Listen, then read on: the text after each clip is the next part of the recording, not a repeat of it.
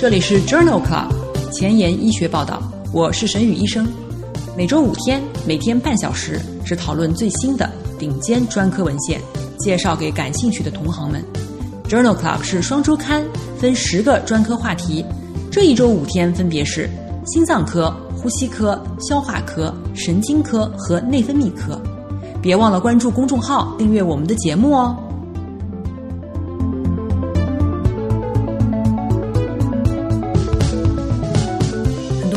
给我留言，询问是否有某个专科的讨论群，或者某个专科的研究进展，或者麻烦我帮他对于某一个专业领域进行文献检索。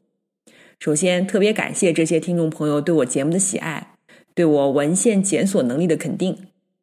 但是，作为一个人的团队，每天介绍十二篇文章，至少要花六七个小时的时间，精力所限。我实在无法一一满足你们的要求。今天我想花几分钟时间聊一下节目和讨论群设置的初衷。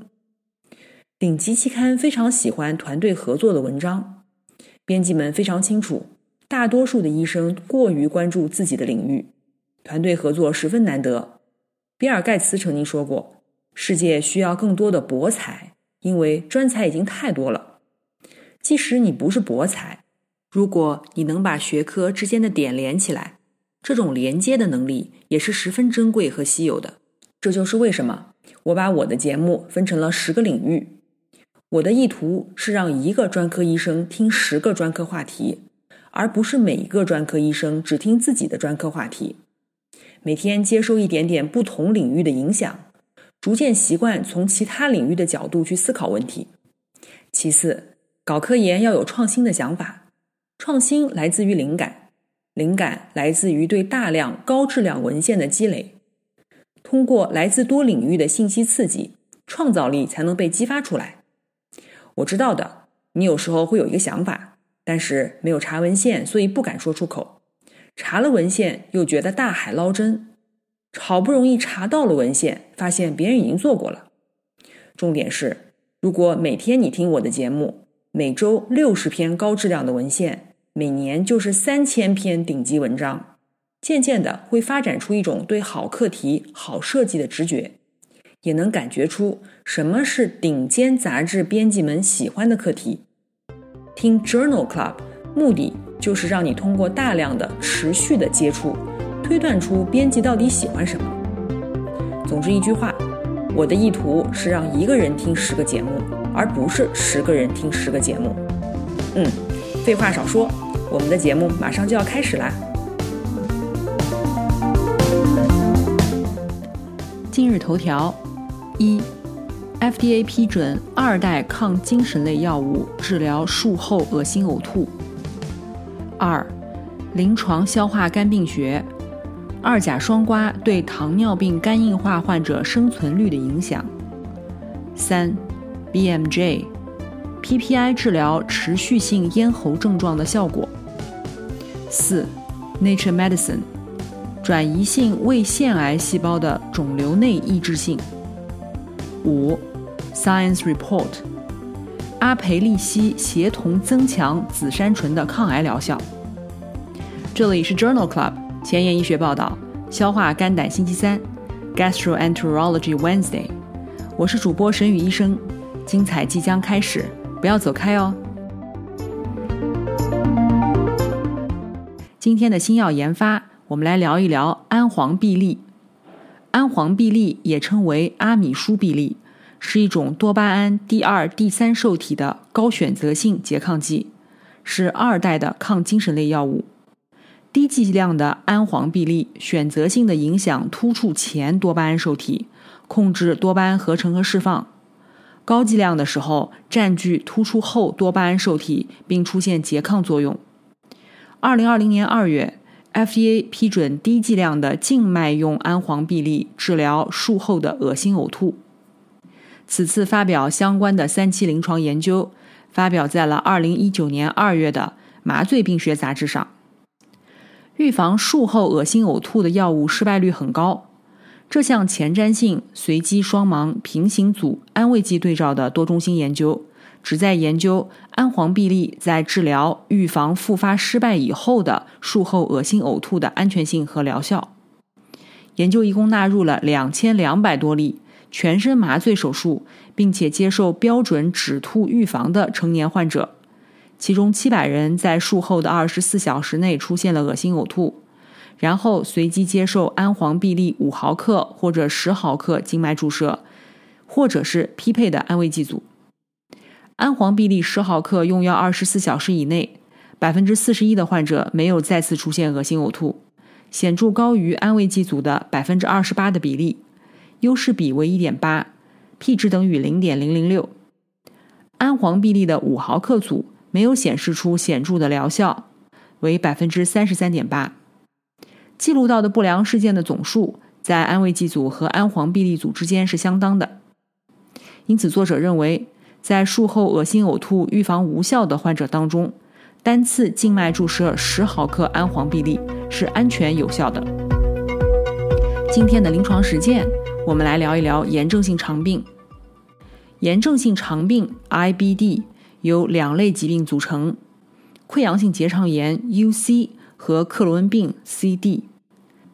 溃疡性结肠炎的特点是。局限于结肠黏膜层的炎症复发与缓解交替出现，几乎会累及全直肠，并且通常向近端以连续性的蔓延方式累及结肠的其他部分。克罗恩病的特点是透壁性的炎症和跳跃性的病灶，导致管腔纤维化和狭窄，经常见到梗阻、窦道、穿孔。除了肠道症状以外，也可以伴有口腔溃疡、关节炎和葡萄膜炎。炎症性肠病的发病机制尚不清楚，主要危险因素包括发病年龄有十五到四十岁和五十到八十岁两个高峰期，犹太人中更常见，家族史、吸烟史、富含精加工、油炸、含糖食物的西方膳食模式，感染和抗生素使用。今天分享的第一篇文章来自于二零二一年一月的《Gut》杂志上，这是丹麦和瑞典两国的队列研究，讨论了炎症性肠病与小肠癌风险之间的关系。这一项基于人群的队列研究，对象是一九六九年到二零一七年之间的十六万名 IBD 患者，其中克罗恩病四万多例，溃疡性结肠炎九万多例，在随访当中。有二百三十七位患者被诊断为了小肠癌。克罗恩病患者中为二十四点四每十万人年，溃疡性结肠炎为五点八每十万人年。对照组的小肠癌发病率为二点八到三点三每十万人年。随访十年，每三百八十五例克罗恩病患者中增加一例小肠癌，相对风险为九点零九。五百例溃疡性结肠炎患者中增加一例小肠癌，相对风险比为一点八五。尤其是在新近诊断的儿童期发病的回肠狭窄的克罗恩病患者当中，风险是最高的。克罗恩病患者和溃疡性结肠炎的小肠癌相对死亡风险均增加，风险比为六点五九和一点五七。因此，作者认为。小肠癌发生率与死亡率虽然绝对值很小，但是炎症性肠病患者均为高风险，尤其是克罗恩病的患者。今天分享的下一篇文章来自于《Lancet》柳叶刀杂志的消化病学子刊上，二零二零年十月刊。这是一项系统回顾和荟萃分析，讨论了炎症性肠病缓解期患者当中。肠易激综合症的患病率，炎症性肠病的患者经常存在肠易激综合症的症状，这可能会影响到其心理健康。这篇系统综述和荟萃分析旨在确定在缓解期的炎症性肠病患者当中，肠易激综合症症状的患病率。这一共纳入了前瞻性的病例对照或者是横断面的研究，共二十七篇。以及三千多例炎症性肠病缓解期患者的数据。这些患者当中，肠易激综合症症状的合并患病率为百分之三十二。通过内镜确诊为缓解期的患者，患病率为百分之二十三；通过组织学确诊的患者患病率为百分之二十五。根据疾病活动指数评估的患病率发生率越高，为百分之三十三。克罗恩病中发生率高于溃疡性结肠炎，分别为百分之三十六和百分之二十八。肠易激综合症症状的患者中，焦虑和抑郁的评分显著高于没有类似症状的患者。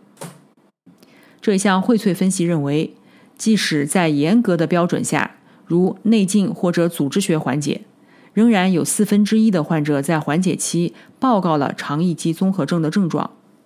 这在克罗恩病患者中十分常见，而且经常危及患者的心理健康。下面一篇文章发表在2020年12月份的《Gastroenterology》杂志上。这是一篇前瞻性的队列研究，讨论了肠道的通透性增加与克罗恩病发展的关系。肠道通透性增加与克罗恩病的关系是疾病的原因还是疾病的结果尚不清楚。这是一项前瞻性的研究。目的是通过测量尿排泄乳果糖和甘露醇比值来评价肠道的通透性及其与未来发生克罗恩病的关系。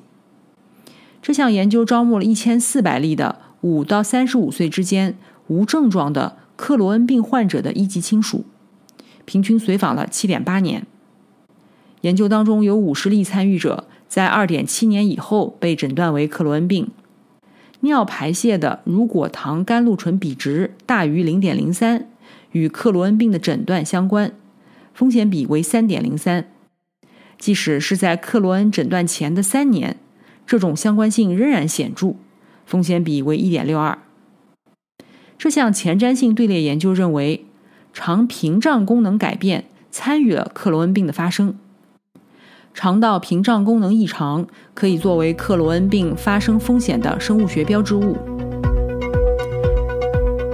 今天分享的最后一篇文章也是来自于《Gastroenterology》杂志2020年12月刊上。这项基础研究讨论的是胃肠道菌群产生的琥珀酸可以抑制小鼠的回肠炎症。寄生虫流行的国家，克罗恩病的发病率比较低。而且有报道称，寄生虫感染对于克罗恩病有益。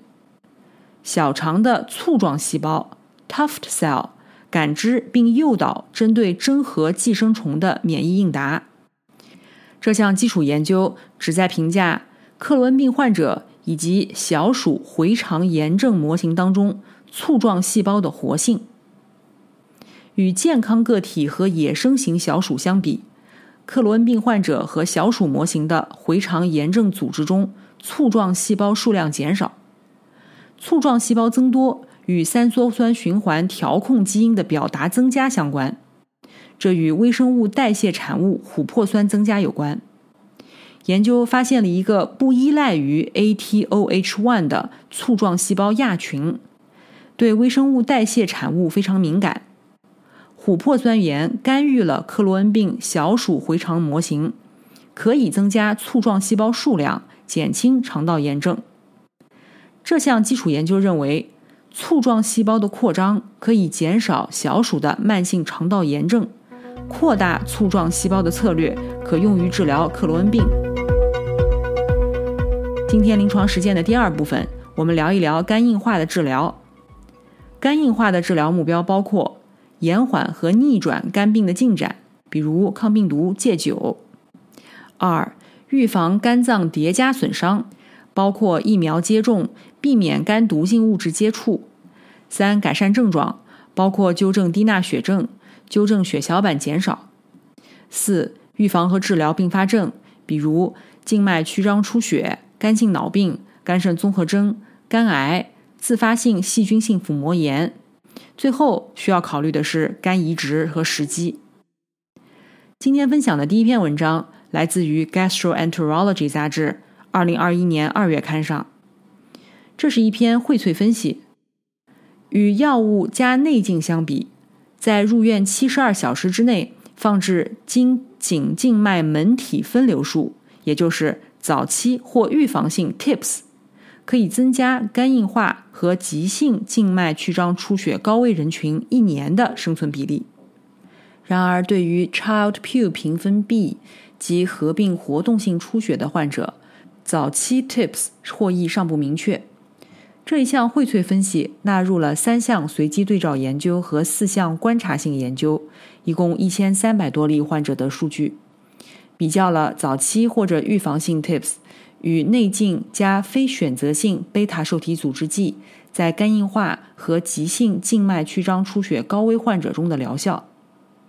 总体而言，与药物加内镜相比，早期或者预防性 TIPS 显著增加肝硬化及出血高危患者的一年生存比例，优势比是零点四四三，p 值小于零点零零一。Child-Pugh 评分 B 级合并急性出血的患者当中，优势比为零点五二三。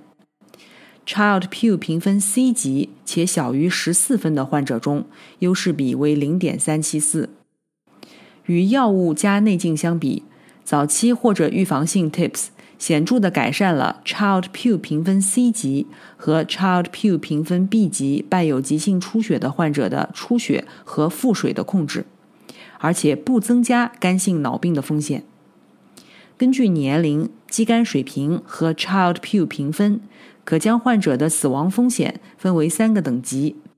无论风险等级如何。早期或者预防性 TIPS 均增加患者一年的存活率。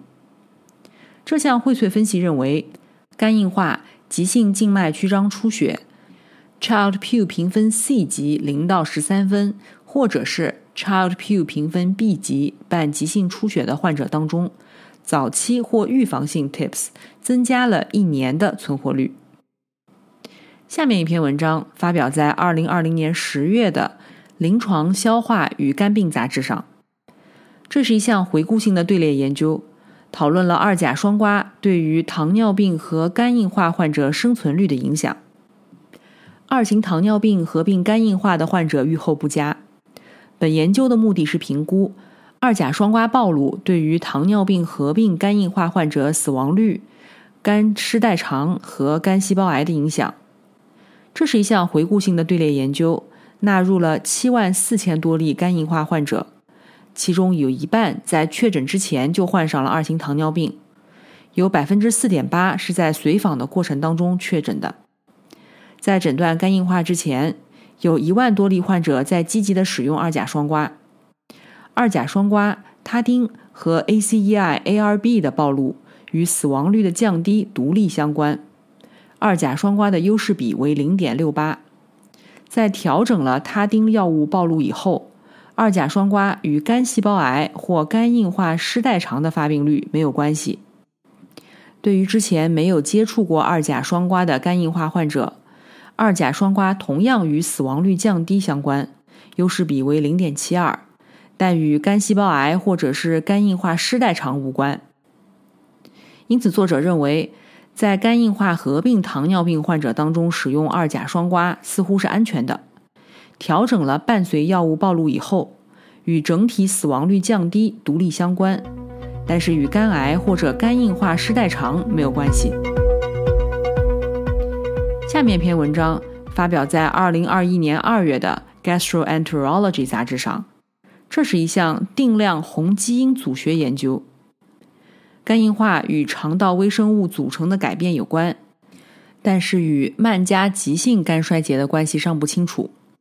该研究利用定量红基因组学，调查了一百多例肝硬化患者的肠道微生物菌群变化，包括代偿性肝硬化、急性失代偿性肝硬化、无慢加急性肝衰竭和存在慢加急性肝衰竭的患者。与健康的受试者相比，肝硬化与基因和红基因组生物丰度显著降低有关。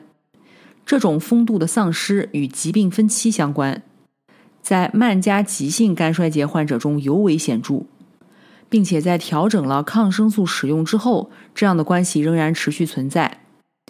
慢加急性肝衰竭与肠球菌和胃链球菌显著增加。和一些本地细菌的减少有关，肠道微生物组改变与中末期肝病的模型 Child-Pugh 评分和器官衰竭相关，并与肝性脑病、感染等并发症相关。有趣的是，微生物菌群可以预测三个月的生存期，而且预测的指标非常稳定。这项研究认为，肠道微生物组的改变与肝硬化及疾病的分期有关。肠道微生物组可能导致疾病进展和不良的预后。今天要分享的最后一篇文章，同样也是发表在2020年7月的《临床消化与肝病杂志》上。这是一项回顾性的研究，讨论的是碳青霉烯类与三代头孢菌素类治疗自发性细菌性腹膜炎的比较。三代头孢菌素类被推荐为治疗自发性细菌性腹膜炎的一线抗生素。这项研究目的是评估碳青霉烯类的药物是否优于三代头孢。作者对于连续八百多例首次出现自发性细菌性腹膜炎的患者进行了回顾性的研究。在最初接受经验性治疗的时候，百分之十一的患者接受了碳青霉烯类治疗。百分之七十五接受了三代头孢，碳青霉烯组和三代头孢组的住院死亡率没有显著差异，分别为百分之二十五点八和百分之二十五点三。但是在慢性肝功能衰竭、序贯器官衰竭评估，也就是 Cliff SOFA 评分大于等于七分的患者当中，碳青霉烯类患者的住院死亡率显著的低于三代头孢组。分别为百分之二十三和百分之三十八，p 值等于零点零零二。这项回顾性的研究认为，对于首次出现自发性细菌性腹膜炎的高危患者当中，碳青霉烯类治疗以后住院死亡率显著下降。今天的交叉学科，我们来讨论一篇五官科和消化科相交叉的文章。文章发表在《BMJ》杂志二零二一年一月刊上。这项双盲随机对照研究讨论的是使用 PPI 治疗持续性咽喉症状的效果。研究招募了三百多例十八岁以上的持续性咽喉症状的患者，接受兰索拉唑三十毫克 BID 或者是安慰剂治疗，持续十六周。患者平均年龄为五十二岁，百分之五十七为女性，百分之四十七症状严重。在基线时。两个治疗组的平均反流症状指数 RSI 评分相似，分别为二十二分和二十一分。十六周时，兰索拉唑的 RSI 评分降低至十七分，安慰剂组为十五分，没有统计学差异。兰索拉唑与安慰剂组相比，十二个月的 RSI 评分也没有显著差异，分别为十六分和十二分。这项国际多中心双盲安慰剂对照研究认为，没有证据表明 PPI 治疗对于持续咽喉症状有任何治疗作用。今天的前沿医学，我们来聊两篇关于胃癌的文章。第一篇文章发表在2021年1月的《Nature Medicine》杂志上。肿瘤内抑制性 （IT） 是肿瘤的特征，但是起源未知。来自德克萨斯州安德森肿瘤中心的研究人员，对于十五例胃腺癌的患者的腹膜转移灶进行了单细胞转录组分析，构建了四万五千个腹膜转移灶细胞的图谱，分析了肿瘤细胞群的转录组状态，深入探讨了恶性腹膜转移灶细胞的肿瘤内抑制性，并确定了与患者生存显著相关的一些因素。肿瘤细胞谱系状态组成与肿瘤内抑制性之间的联系，主要体现在转录组学、基因型、分子和表型水平上。作者发现，腹膜转移灶标本当中，肿瘤细胞谱系状态成分是多样的，并且将其定义为肿瘤内抑制性的关键因素。肿瘤内抑制性的单细胞分析将腹膜转移灶标本分为两个亚型。其预后与临床变量无关。十二个基因的预后特征在多个大规模的胃腺癌队列当中得到了证实。这项基础研究认为，肿瘤内抑制性的预后特征似乎是胃腺癌癌变和进展的基础，并可用于患者的危险分层。今天分享的第二篇前沿医学的文章。发表在《Science Report》二零二零年七月刊上。这篇文章讨论了阿培西利。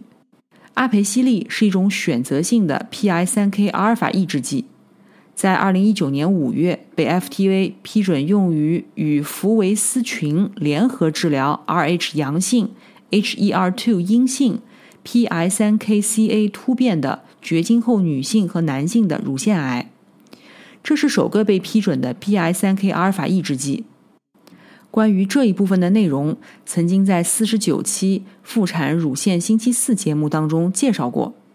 有兴趣的朋友可以点击链接反复收听我的节目哦。今天这篇文章讨论的是阿培西利治疗胃癌的效果。该研究通过胃癌的临床前模型，评价了阿培西利单药治疗或者是联合紫杉醇的抗癌作用。作者在八个胃癌的细胞系当中，有三个 PI3KCA 突变的胃癌细胞对于阿培西利治疗特别敏感。阿培西利单药治疗可以降低 AKT 和 S6K1 的磷酸化水平，导致 G0、G17 阻滞，而与 PI3KCA 的突变状态无关。阿培西利和紫杉醇的组合表现出了协同的抗增殖作用。优先作用于 PI3KCA 突变的细胞，导致 DNA 损伤反应增强和凋亡。此外，阿培西利和紫杉醇的组合增强了 PI3KCA 突变细胞的抗迁移活性。在一个 MKN1 细胞系的异种移植模型当中，阿培西利和紫杉醇的组合通过降低 Ki67 的表达，增加细胞凋亡。显示出了很强的抗肿瘤活性，而且有延长小鼠生存期的趋势。这项基础研究认为，阿培西利单药或者是联合紫杉醇，在 PIK3CA 突变的胃癌细胞中具有良好的抗肿瘤效果。今天就聊到这里。如果你真心喜欢我的节目，现在就去转发分享吧，和我一样。免费把知识传播给有需要的朋友。明天是神内脑外星期四，精彩继续，不见不散哦。